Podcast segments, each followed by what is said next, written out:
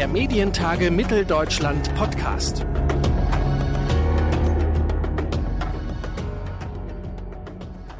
Hallo und herzlich willkommen zu einer neuen Ausgabe des Medientage Podcast. Heute von der Baumwollspinnerei in Leipzig, denn es sind die Medientage, 1. 2. Juni 2021 und wir haben das beste Wetter, was man sich wünschen kann.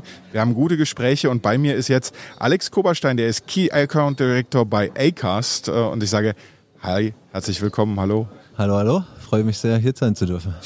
Wir uns auch. Äh, du hast eben schon auf dem Panel gesessen. Aus Radiospot wird Podcast-Ad, hieß das zeitgemäße Form von Audiowerbung ergibt sich natürlich genau diese Anschlussfrage. Wie klingt denn zeitgemäße Audiowerbung jetzt im Jahr 2021? Aha, das ist eine gute Frage, wo auch irgendwie ich zumindest mal unsere Sicht der Dinge hier darlegen kann und vielleicht auch irgendwie auf den Podcast-Kanal spezialisiert. Denn Lcast ist eine hundertprozentige Podcast-Company. Wir konzentrieren uns auf Creator wie auf Werbetreibende und wollen halt irgendwie für Hörerinnen diesen Kanal so gut wie möglich bespielen mit äh, kreativer Kommunikation.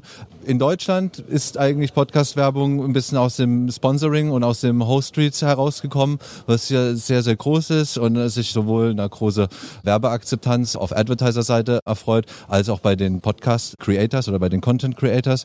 Was wir allerdings sehen, ist natürlich auch so ein bisschen ein Need oder, oder ja, eigentlich schon die Frage von Werbetreibenden nach auch Reichweite in dem Podcast-Umfeld. Das heißt, wir wollen eigentlich versuchen, das Beste aus zwei Welten zusammenzubringen. Einerseits Reichweite, die man quasi über andere Kanäle wie Online-Audio oder Radio kennt mit der Intimität von Podcasts und von dieser Plattform, wo eigentlich 90 Prozent der Hörerinnen diese über Kopfhörer konsumieren, dass wir eben sagen, okay, wir müssen versus Radio niemanden ins Ohr schreien, so dass er das jetzt kauft. Wir haben eigentlich eine hochwertige Zielgruppe, mit der wir viel intimer sprechen können.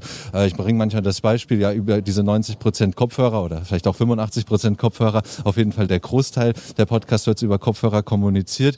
Wir haben einen Kollegen in UK, die Binaural Recordings machen. Das sind quasi 3D-Spots, die, wenn du Kopfhörer aufhast, dir eben suggerieren, dass du in einem Raum bist und dich darin bewegst und somit das eigentlich von so einem normalen Spot hin zu eigentlich einer coolen Experience wird, wo du auch Storytelling betreiben können, das dann einfach irgendwie eine Markenkommunikation, die tatsächlich nachhaltig ist, aber auch sich schön anhört. Und wenn du jetzt sagst, irgendwie, es geht auch um das Thema Reichweite, da kann euch das letzte Jahr ja eigentlich nur in die Hände gespielt haben, oder?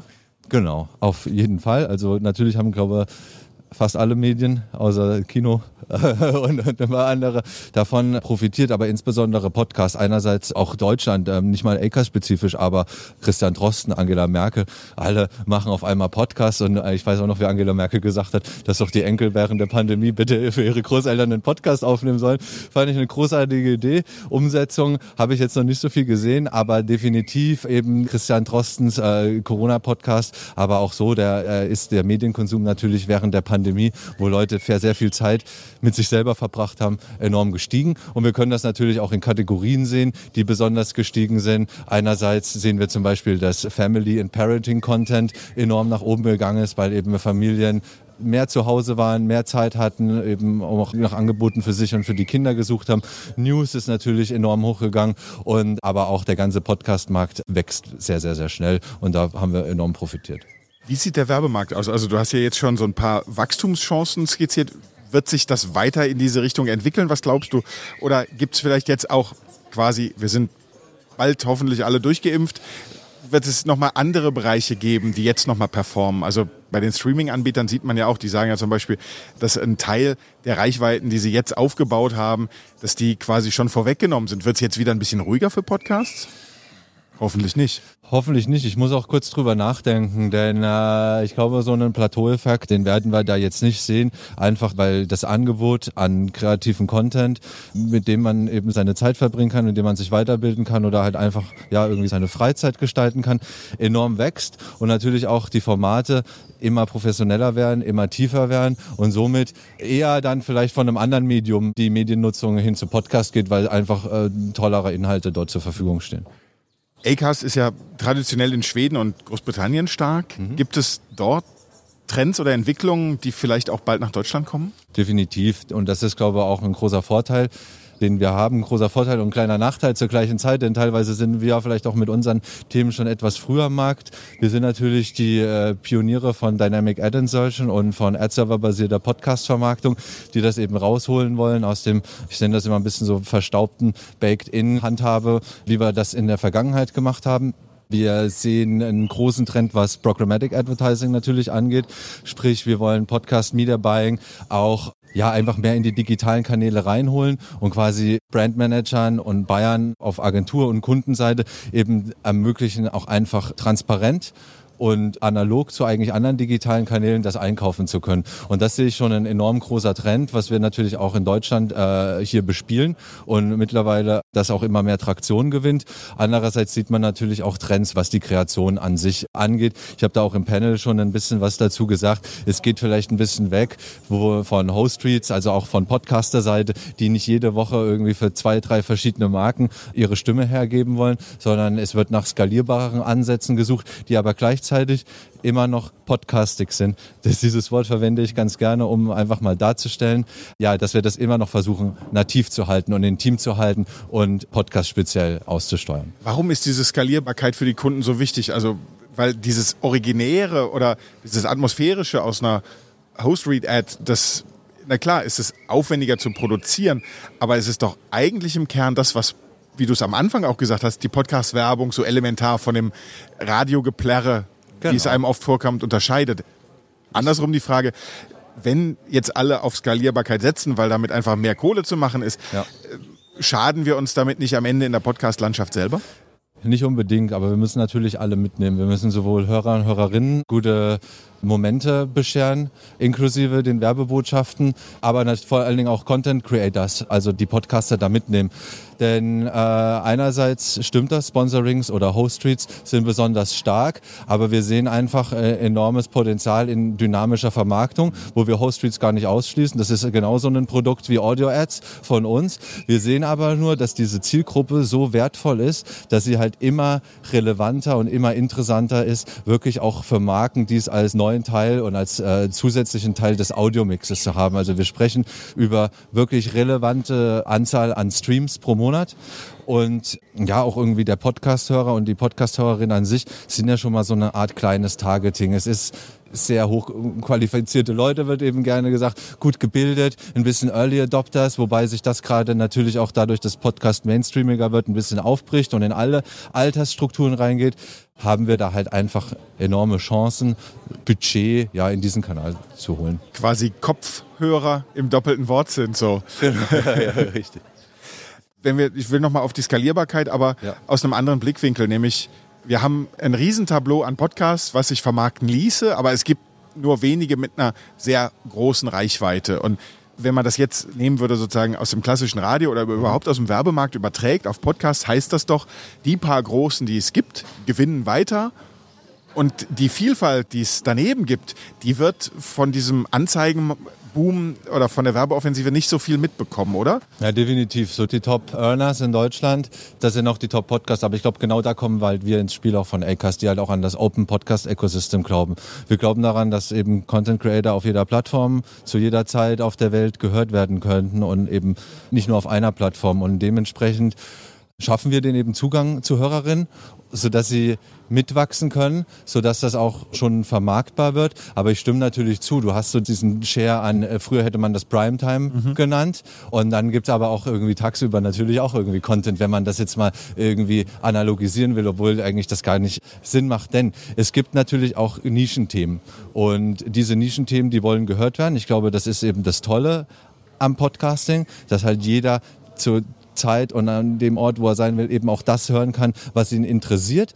Aber für Werbetreibende ist es eben sehr mühsam, das eins zu eins alles aufzubauen. Wir reden aber halt mit einer tollen Zielgruppe und ich glaube, das müssen wir uns zunutze machen und daher kommen wir auch, dann auch gewisse Dinge zu aggregieren und natürlich jetzt nicht Longtail, aber also schon relevante Shows, aber das Werbetreibend zum, zur, zur Verfügung zu stellen, weil das Ziel ist natürlich auch, hey, ich bin Werbetreibender XY, ich möchte ein paar Millionen Impressions diese Woche in einem gewissen Genre erreichen und das kannst du halt mit uns ganz toll machen. Und was heißt das denn am Ende für mich als Podcaster? Was ist denn eine relevante Reichweite? Also was muss ich mitbringen, damit es am Ende auch ja, Sozusagen ja. nicht nur in der Zahl derer, die, die mich hören, klickert, sondern vielleicht auch so, dass ich mit Podcast Geld verdienen genau. kann. Genau. Also es ist eine langfristige Sache. Äh, ich glaube, vermarktungstechnisch sagen wir schon ab 10.000 Listens pro Woche. Das ist eigentlich das, was mindestens da sein soll, sodass es auch wirklich für alle monetär Sinn macht. Man kann sich das ja relativ schnell ausrechnen mit dem CPM, was 10.000 Listens in einer Woche dann ungefähr kosten würden. Und dann merkt man eben recht schnell, oh, so viel ist es dann noch gar nicht. Deshalb natürlich eine gewisse Größe muss dann schon da sein, um sich sich auch von uns vermarkten zu lassen. Was natürlich nicht heißt, wenn du einen ganz spezifischen Podcast hast über äh, Fliegenfischen, dann hast du bestimmt von diesen 500 Leuten, die deinen Fliegenfischen-Podcast hören, sind wahrscheinlich 500 da richtig, richtig nah dran. Und ich glaube, das wäre auch für Marken auch ein valider Weg, äh, mit quasi diesen kleinen Influencern, diesen Audio-Influencern, dann da einen Weg und eine Kooperation zu gehen. Ist natürlich Nische und du triffst halt diese 100% Zielgruppe da. Aber wenn es dann um das Fliegenfischen hinausgeht, und du eine FMCG-Brand hast, dann willst du natürlich irgendwie sicherstellen, wie es eben schon gesagt hat, ich finde Podcast-Hörerinnen super, weil ich weiß, sie sind Early Adopter und ich möchte einfach da mit ein paar Millionen jetzt mal erreichen. Und dann ist, ist das eigentlich äh, der Weg. Apropos erreichen, da gibt es ja dann auch immer die Diskussion über Reichweiten. Ja. Einheitliche Reichweiten sind gerade das Stichwort äh, IAB e 2.0, soll ja. das im Podcast heißen, definiert. Wann glaubst du, wird der kommen, beziehungsweise andersrum, wird er noch dieses Jahr kommen? Ja, also wir haben ihn ja schon. Wir sind ja sogar eigentlich die, also Acast als schwedische Firma, die natürlich jetzt global unterwegs ist, sind wir der Vorreiter und haben mit dem IAB den, die, diesen Podcast äh, Measurement Standard mitentwickelt. Deutschland ist da wie in vielen Sachen leider immer noch sehr weit hinten dran. Ich habe es auch gerade im Panel gesagt. Man kann eigentlich die Währung und die Wertigkeit von einem Podcast, also zumindest was das Budget angeht, gar nicht so richtig feststellen, denn aktuell misst das eigentlich eigentlich halt jeder mit einer anderen Reichweite. Und ich glaube, es ist ganz, ganz wichtig, eben auch für Advertiser, für Werbungtreibende, dass, wenn relevante Budgets in diesen Kanal äh, fließen sollen, dass hier eine Transparenz ist und ein einheitlicher Standard. Natürlich, wir sind IAB zertifiziert, wir glauben fest daran und wir denken auch, das sollten alle mitgehen. Ob es dann trotzdem über eine deutsche Lösung, ob das auch gut ist, das kann ich mir auch vorstellen. Ich glaube, wichtig ist, dass es diskutiert wird und dass wir halt an den Punkt kommen, dass das einen gewissen Standard abbildet. Zum Abschluss, wie bewertest du aktuell diese Bezahl-Podcast-Offensiven von Apple Podcasts, aber auch von Spotify? Ja, ich glaube auch, ähm, ob, auch wenn, wenn ich mich beruflich hauptsächlich mit Mediaagenturen und, und, und Advertisern auseinandersetze, ist das super relevant. Ist das, glaube äh, ist, ist das ganz wichtig und unser Firmenmission äh, ist eigentlich immer noch oder Unternehmensmission ist eigentlich immer noch Creator First. Mhm. Und wir auch als Acast, wir entwickeln ja auch noch ganz andere Tools, die über die Werbevermarktung hinausgehen. Also wir haben sogar schon mit Acast Access auch schon sehr früh eine Subscription-Lösung zum Beispiel gebracht, die auch schon teilweise hier in Deutschland, aber vor allen Dingen auch global genutzt wird.